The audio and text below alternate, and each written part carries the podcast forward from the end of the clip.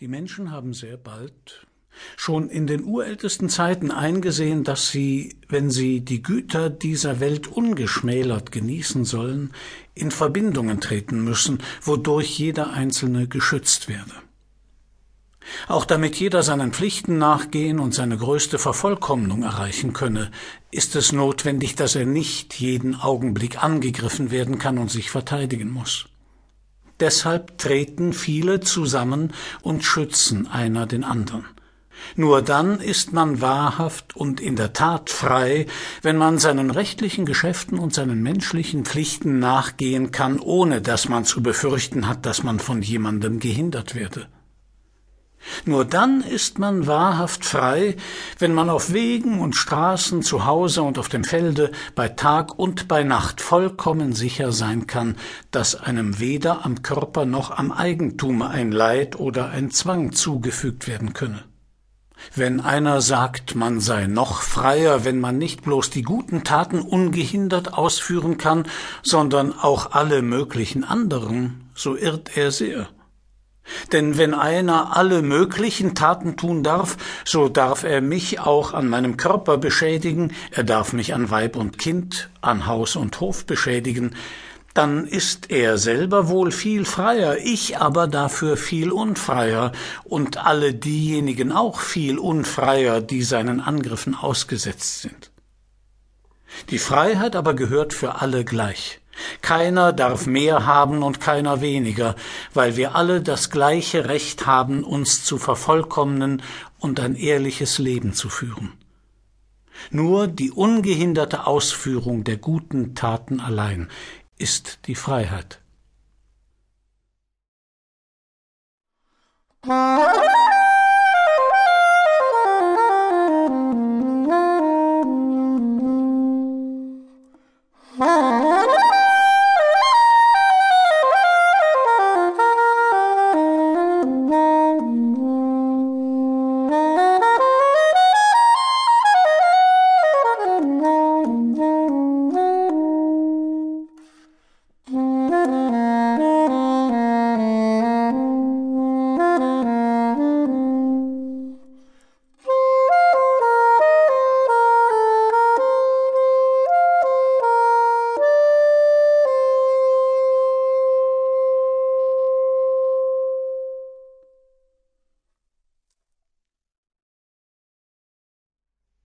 Allgemeine Erklärung der Menschenrechte Vorwort von Juli C. Mit den Menschenrechten ist es eine komische Sache. Ähnlich wie bei den zehn Geboten meint jeder zu wissen, was drin steht. Soll er sie aber zitieren, kommt er zu seiner eigenen Überraschung nicht über die ersten Artikel hinaus. Na ja, das mit der Würde, dann Gleichheit, Leben, Freiheit, vielleicht noch Sklaverei und Folterverbot. Danach, seien wir ehrlich, wird's dünn. Aber die Menschenrechte sind ein ganz besonderer Text. Sie sind eine Botschaft, die die Menschheit an sich selbst geschrieben hat und möglicherweise die einzige Botschaft der Welt, bei der es nichts ausmacht, wenn niemand ihren Inhalt kennt. Egal, wo wir sie aufschlagen, hineinblättern und zu lesen beginnen, wir können uns darauf verlassen, mit dem Gelesenen einverstanden zu sein. Ausgeschlossen, dass wir denken wollten, ich lehne es ab, das Eigentum zu schützen. Oder meiner Meinung nach ist die Redefreiheit eine schlechte Idee. Es geht schon längst nicht mehr darum, die Menschenrechte gut oder schlecht zu finden. Sie sind gut, scheint uns, ja, sie sind gewissermaßen ein Ausdruck des Guten an sich. Man kann ihre unzureichende Umsetzung kritisieren, die Tatsache, dass sie bis heute unverbindlich und nirgendwo einklagbar sind. Aber ich habe noch nie jemanden getroffen, der den Wert und die Richtigkeit ihres Inhalts bestreitet. Ist es nicht phänomenal? Ein zehnseitiger Text und alles, was er enthält, ist wahr und trifft zu. Jeder Schriftsteller müsste die Vereinten Nationen um ihr Werk beneiden. Solche Worte sage ich mit ambivalenter Ironie. Auf der einen Seite verblüfft es mich tatsächlich, ganz ironiefrei und im positiven Sinn, dass in einer Gesellschaft, die gern mit Begriffen wie Werteverlust, Orientierungslosigkeit oder gar Amoralität belegt wird, in Wahrheit ein Konsens von nie dagewesener Breite über die Grundvorstellungen vom Guten und Wünschenswerten existiert. Auf der anderen Seite aber birgt die fast schon kindlich naive Überzeugtheit vom Sinn und Nutzen der Menschenrechte eine nicht unerhebliche Gefahr für ihre Wirkung. Dabei will ich an dieser Stelle nicht davon sprechen, ob und inwieweit die Idee universeller Rechte für die internationale Interessenpolitik instrumentalisiert wird.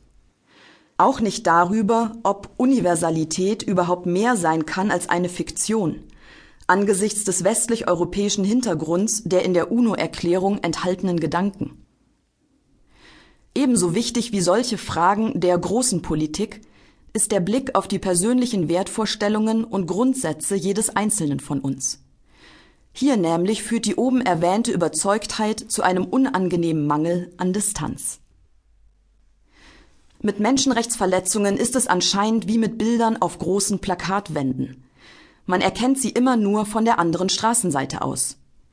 Undenkbar in Deutschland könnte mit dem Menschenrechtsverständnis, abgesehen vielleicht von klitzekleinen Kleinigkeiten, etwas nicht in Ordnung sein.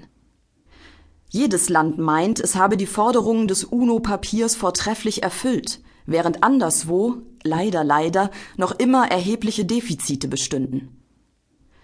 Behauptet die Türkei oder China, im eigenen Haus stehe es mit Freiheit, Gleichheit und Würde zum allerbesten, verziehen wir höhnisch den Mund.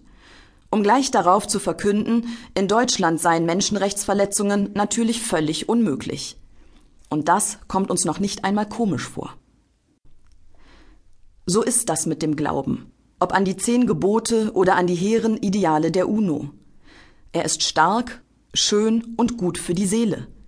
Aber er ist nicht immer der Königspfad zu Gerechtigkeit und notwendiger Selbstkritik. Bürgerrechtler in Deutschland und anderen Ländern der westlichen Hemisphäre warnen seit Beginn des Antiterrorkampfes davor, die Errungenschaften eines langen Freiheitskampfes aufgrund panischer Sicherheitsbedürfnisse leichtfertig aufzugeben. Solche Menschenrechtsunken erklärt man gern für hysterisch, so schlimm sei es ja noch nicht, oder für blind. Der Ernst der Lage dürfe nicht verkannt werden. Rasterfahndungen, staatliche Zugriffe auf private Konten, erweiterte Abhörbefugnisse und die Registrierung unverdächtiger Bürger mit Hilfe von Fingerabdrücken sind Praktiken, die uns vor kurzem noch als Paradebeispiele von menschenrechtsverdächtigem staatlichem Handeln erschienen wären. Heute aber gelten derartige Maßnahmen als notwendig. Während die Bilder von Misshandlungen im Gefängnis von Abu Ghraib für Entsetzen sorgen, diskutieren gleichzeitig anerkannte deutsche Juristen in anerkannten Fachzeitungen über die Frage, ob Foltermethoden gegenüber bestimmten Delinquenten nicht gerechtfertigt sein sollten. Man muss nicht weit schauen, nicht einmal bis auf die andere Straßenseite, um zu erkennen, dass sich auch in unserem Land ein bedenklicher Bewusstseinswandel breit macht. Auf einmal wird immer öfter die schlecht verkleidete Frage gestellt, ob man sich individuelle Freiheitsrechte angesichts von Terror, Wirtschaftskrise und sozialer Bedrohung noch leisten könne. Plötzlich sind Menschenrechte ein Schönwettervergnügen, dem man getrost in Friedenszeiten frönen kann. Sobald aber ein Konflikt auftaucht, ein Sicherheitsproblem, das zu Recht oder zu Unrecht als schwerwiegend empfunden wird, scheint es Wichtigeres zu geben. Dann soll pragmatisches Handeln sich durchsetzen gegen die Ansichten realitätsfremder Idealisten. Wer so denkt, hat überhaupt nichts verstanden. Menschenrechte sind keine Luxusspielzeuge für verwöhnte Wohlstandskinder. Sie sind keine nette, flüchtige Idee, die es im Ernstfall dem realpolitisch Eigentlichen unterzuordnen gilt.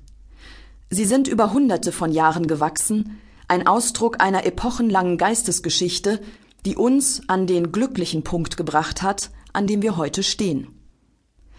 Die Rechte des Einzelnen wurden einer in großen Teilen blutigen Geschichte abgerungen, und sie sind ein Lernerfolg aus schlechten Erfahrungen mit überbordender staatlicher Macht. Das Vertrauen in ihre bedingungslose Einhaltung ist im Grunde ein gutes Zeichen.